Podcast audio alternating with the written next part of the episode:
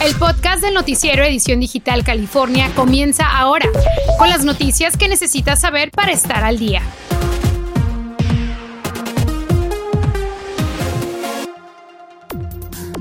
Aulas como esta se convierten en centros de vacunación y California está listo para inocular a millones de niños a partir del día de hoy. No solo es el costo de lo que yo estoy pagando, pero el costo de shipping. Su bolsillo sufrirá otro golpe. La escasez de árboles de Navidad hace aumentar sus precios. Una mañana con densa niebla tanto al norte como al sur del estado, pero llega la lluvia a San Francisco y Sacramento, así como calor para Los Ángeles. Comenzamos.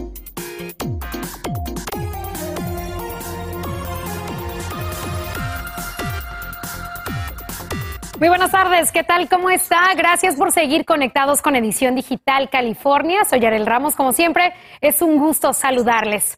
Comenzamos con una noticia que ha sorprendido a todos esta mañana. El alcalde de Los Ángeles, Eric Garcetti, ha dado positivo por coronavirus, aunque está completamente vacunado.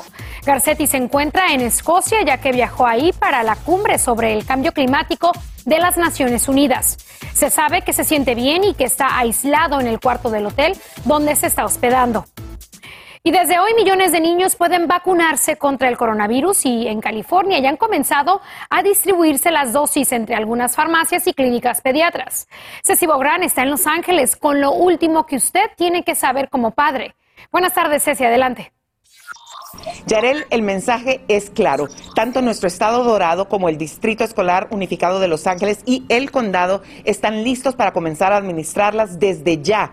Aquí, en la Academia Militar Preparatoria del Valle de San Fernando, las comienzan a administrar a las 2 de la tarde.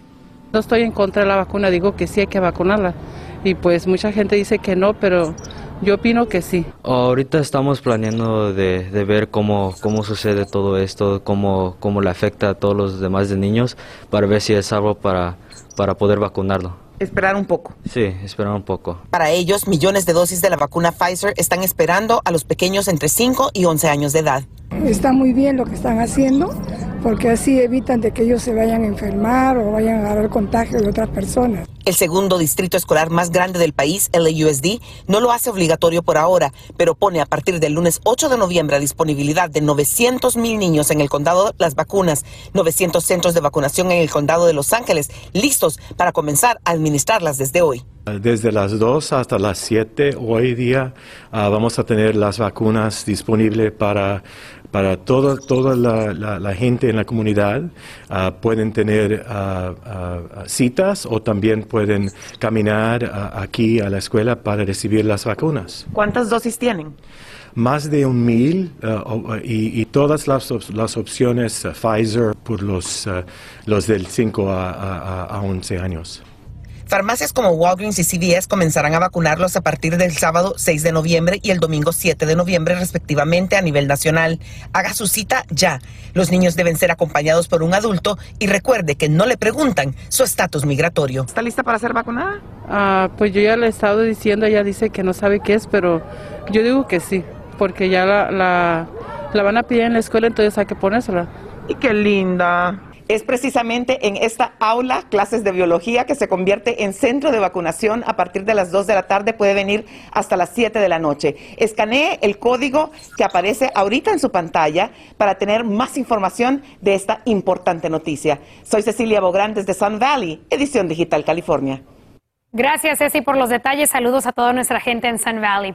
Y bueno, el condado de Los Ángeles indicó cuáles son los requisitos que habrá que cumplir para dejar de usar el cubrebocas en eventos como en espacios interiores.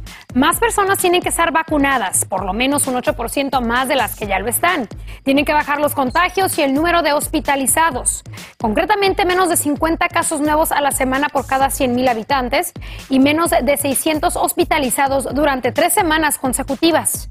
Uno, porque bastantes no están haciendo caso y otros, entre unos hacemos caso y otros no.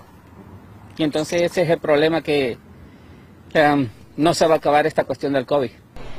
Esto se aplicaría para eventos al aire libre como más de, con más de 10.000 personas o espacios cerrados con menos de 1.000 asistentes. Si tienen más de 1.000 habrá que seguir usando el cubrebocas. Y bueno, microclimas en nuestro estado, lluvia al norte y calor al sur. Vamos ahora con David González para ver cómo estarán las condiciones del tiempo en las próximas 48 horas. David, ¿qué es lo que está pasando en nuestro estado? Efectivamente, ya en los próximos eh, tres días serán decisivos para todo nuestro estado. Primeramente nos vamos hacia el sur de California porque estamos bajo el dominio de un sistema de alta presión que está generando condiciones sumamente secas. También veremos el incremento en la velocidad de esos vientos lo que activó pues una advertencia por viento aquí mismo en nuestra región. Aquí tenemos el sistema de alta presión, condiciones cálidas y ventosas por lo menos las próximas 48 horas. Aquí tenemos los próximos tres días al sur de California. Se destacan esos altos 80 grados en ciudades como Santa Clarita, Van Nuys, al igual que el sector de Riverside. Mientras tanto, pues ahí tenemos esa advertencia por viento, pero se aproximan estas precipitaciones al norte del estado. Hablaremos de esto y mucho más en mi próxima intervención. Continuamos contigo, Yare. Muy bien, David, gracias. Y bueno, si todos los años usted compra su arbolito de Navidad, mucha suerte este año porque será difícil encontrarlos. Los comerciantes ya se están quejando de no haberlos recibido por la crisis en el puerto y los problemas en la cadena de suministro. Claudia Carrera nos cuenta cómo prepararse para la Navidad si no llega el arbolito. ¿Podríamos quedarnos sin arbolitos y adornos de Navidad para estas fiestas? Todavía no me han llegado mis envíos de los ah, adornos. Es la preocupación que Angie, dueña de este negocio mayorista familiar, espera no suceda. Usualmente también. Una de las razones, dice, es la actual crisis con los buques de carga en los puertos. No está llegando el producto a tiempo. Estamos teniendo problema con los Christmas greens y también con los supplies por el porte y se está durando por lo menos dos, tres semanas cuando llega para bajarse del barco. Y usualmente para estas fechas, me dice Angie, cientos de árboles de Navidad ya deberían estar almacenados en este refrigerador, pero como podrán ver, la realidad es otra. Ahorita estamos en la primera semana de noviembre y ya tenemos por lo menos un load y ahorita por decir no ha llegado nada. Por medio de un comunicado, la Asociación Nacional de Árboles de Navidad nos dijo Univisión 34 que tanto los árboles de Navidad artificiales como los reales escasearán en esta temporada navideña. La razón, una lista de factores recalcaron, incluyendo los problemas de la cadena de suministro y el clima extremo que causó inundaciones, incendios y sequías, agregaron. En Oregón es donde crecen todos los arbolitos. No había mucha lluvia como antes había. Antes no era difícil encontrar arbolitos bonitos. Ahora ya no están tan rellenos como han estado en años pasados. Por otro lado, economistas advierten que los precios por los arbolitos navideños podrían aumentar hasta cuatro veces más. Porque ahora no solo es el costo de lo que yo estoy pagando, pero el costo de shipping. Los gas prices, todo está subiendo, eso también le tengo que pagar más al que lo está trayendo. Ante la escasez en árboles reales y artificiales, se recomienda que haga sus compras navideñas desde ahora y reservar su arbolito de ser posible. Claudia Carrera, Edición Digital California. Tendremos que empezar a comprar desde ya nuestro arbolito y cualquier esfera que encontremos, ¿verdad? Y bueno, continuando con la información, el dueño de una vivienda en el barrio coreano de Los Ángeles, convertida literalmente en un vertedero de basura, acordó que la va a limpiar. Y vaya que va a tener demasiado trabajo. Los vecinos llevaban quejándose desde hace 11 años del problema. Nadie se explica por qué se llegó a esa situación sin que la ciudad de Los Ángeles haya hecho nada cuando hay 18 quejas de por medio. Los vecinos describen al dueño de la propiedad como alguien amigable, pero creen que necesita ayuda de salud mental. Y crece la preocupación en nuestras comunidades porque la seguridad podría comprometerse por los alguaciles que no están vacunados. El condado de Los Ángeles estableció requisito de vacunación, pero el sheriff, Alex Villanueva, dijo que no les va a obligar. Eso significa que habría menos vigilancia si tienen que despedir a agentes que no cumplen con la orden de vacunación. Solo el 43% de los alguaciles están al día de hoy vacunados. En instantes en edición digital California, la crisis por indigencia está aumentando a un ritmo acelerado en la capital de nuestro estado. Y todavía hay tiempo para participar en un sorteo que le dará mil dólares al mes. Explicamos, le explicamos paso a paso al regresar. Es difícil porque soy nacido aquí, no son de aquí ni son de allá, tienen una vida bicultural pocas veces comprendida. Tenemos un reportaje especial, no se lo puede perder. Infórmate de los principales hechos que son noticia, aquí, en el podcast del noticiero Edición Digital California. Muchísimas gracias por continuar con nosotros. Nuevos datos muestran que la población indigente en Sacramento ha aumentado un 20% desde el año 2017. Son casi 5.600 personas las que están durmiendo en la calle. Y trascendió que la policía no los va a molestar mientras los desamparados no causen problemas. Por cierto, el asentamiento está en la línea divisora de la ciudad y el condado y oficialmente nadie se ha hecho cargo del problema. Y hoy en Noticias Univisión 34 a las 6 de la tarde usted verá la otra pandemia oculta en las calles de, de, Los Ángeles. ¿Y a dónde va el dinero de los contribuyentes destinado a combatir la crisis? También le recordamos que la podrá ver en univision34.com. Todavía hay tiempo para solicitar la ayuda de mil dólares al mes que estará dando la ciudad de Los Ángeles a más de tres mil familias de escasos recursos. Serán escogidas mediante sorteo y para calificar tiene que ser mayor de 18 años, haberse visto afectado económicamente por la pandemia, cumplir ciertos requisitos de ingreso y tener al menos un dependiente o estar embarazada. Es una gran ayuda en caso de que califique y esperemos que así sea. La ciudad de Los Ángeles está aquí para apoyarlos y queremos eh, lograr que más familias salgan de la pobreza. El plazo para solicitar la ayuda termina este domingo 7 de noviembre, así que no se pierda de esta oportunidad. Nacieron en California de padres inmigrantes, aman la cultura latina, aunque hablen más en inglés que en español. Aprendieron sobre sus raíces sin... Vivimos en una sociedad rica en cultura. La historia de los inmigrantes, de cierta forma, es la historia de los Estados Unidos y eso es lo que yo creo que hace ese país hermoso, aunque complicado. Complicado por muchas razones y aún más entre nuestra comunidad. La gente siempre quiere pensar que uno es mexicano. Y no solo eso, sino que basta con una pregunta. ¿Qué eres?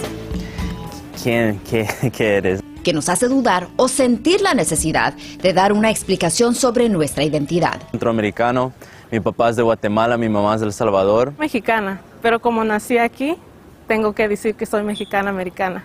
Nací de padres mexicanos y yo nací aquí, soy americana, pero latinoamericana. Entonces, ¿qué eres? Los dos.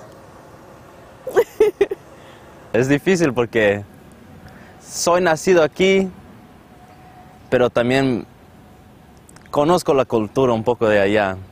En pocas palabras. Ni de aquí ni de allá. ¿Por qué será que la pregunta ¿qué eres? suele ser una de las preguntas más difíciles en contestar? Porque vivimos en ese espacio psicológico, esa frontera psicológica, ah, de, no ser ni de aquí ni de allá. Es una pregunta difícil porque eh, hay muchos muchas formas de clasificarse y uno tiene múltiples identidades también. Puede ser inmigrante, puede ser hijo, hija. Y de padres inmigrantes que nos han inculcado su cultura, la cual entre otros factores influye cómo nos identificamos. Los padres sí juegan un papel central, pero los, los niños desde, desde chiquitos empiezan a pasar mucho más tiempo con maestros, con otros alumnos, alumnos que traen otras creencias de sus casas y eso juega un papel fundamental en la formación de la identidad. Otro aspecto que muchos de nosotros, hijos de inmigrantes, consideramos es el lugar donde estamos cuando nos hacen esa pregunta. Porque si estoy aquí, soy considerada mexicana, porque tampoco soy tan americana. Pero si estoy en México, yo sería americana porque mis costumbres ya son diferentes. Hay mucho que considerar, especial, especialmente para qué estoy contestando. ¿Qué impacto tiene psicológicamente? Sí, pues esa es, una realidad de muchos que muchos de nosotros ah, enfrentamos uh, de todos los días, personas que tienen la piel más oscura, por ejemplo, o personas que, tienen, que hablan con un acento más fuerte, pueden experienciar más discriminación en ese país y ese proceso puede afectar la manera como nos identificamos. También tiene implicación sociológica porque empieza la gente a pensar que esta no es su sociedad, que no pertenecen cuando la verdad es que pertenecen de manera muy significante y fundamental. Fundamental porque esas diferencias en realidad son ganancias. El hecho de ser bilingüe y bicultural tiene sus beneficios. Para empezar, tener buen inglés me abrió todas las puertas que pude querer. Y además conocer un poquito de la cultura de aquí me ha ayudado a adaptarme un poco. Y hay necesidad de, traer estas, estas perspectivas, de incluir a personas que puedan moverse en varios idiomas. Eso es muy necesario en esta sociedad global en que vivimos. Es una oportunidad que puede usar a su favor para mejorar sus vidas. En asegurarse que solicitan trabajos en instituciones donde puede haber la oportunidad para llevar para hacer cambios, para abrir instituciones, para mejorar las instituciones porque eso le beneficia a la persona en sí, pero también a, muchas otras personas. Otras personas que en vez de sentirse ni de aquí ni de allá, comienzan a vivir la experiencia de pertenecer. Excelente, Anabel, me encantó. Es una historia tan real para muchos jóvenes, para sus padres, sus abuelos. Este dilema, yo pienso mucho en eso, eso de aquí, ni de aquí ni de allá, y a veces digo, bueno, sí soy de aquí y sí soy de allá como mexicoamericana, ¿no? Eh, orgullosamente de Los Ángeles, pero viviendo en esta, en este, en estos dos mundos. Claro, como dijo el estudiante que entrevistamos, estamos en un lugar en medio y deberíamos de aprovechar eso al máximo, porque no hay una forma correcta o incorrecta. Si tú te sientes que eres más mexicana que americana, entonces tú puedes decir eso aunque naciste aquí en América, digamos, en Estados Unidos. Pero sí, hay que gozar de esos beneficios que nosotros tenemos. Así es, una ventaja y pues orgullosas mexicoamericanas. Ambas. Gracias, Anabel, como siempre, eh, por hablarnos sobre esos temas tan importantes para nuestra comunidad. Por supuesto que sí. Vamos a una pausa, pero en instantes. Viñedos de California tienen un doble problema y quizás no consiga usted su vino favorito para brindar en las próximas fiestas. Agricultores de nuestro estado exigen acción inmediata ante el cambio climático.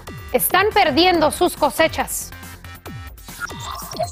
Microclimas en California, temperaturas máximas en San Francisco en los 66 grados, pero a partir de las 7 de la noche incrementará esa nubosidad para una madrugada lluviosa. Hablaremos de eso después de la pausa comercial. Quédese con nosotros.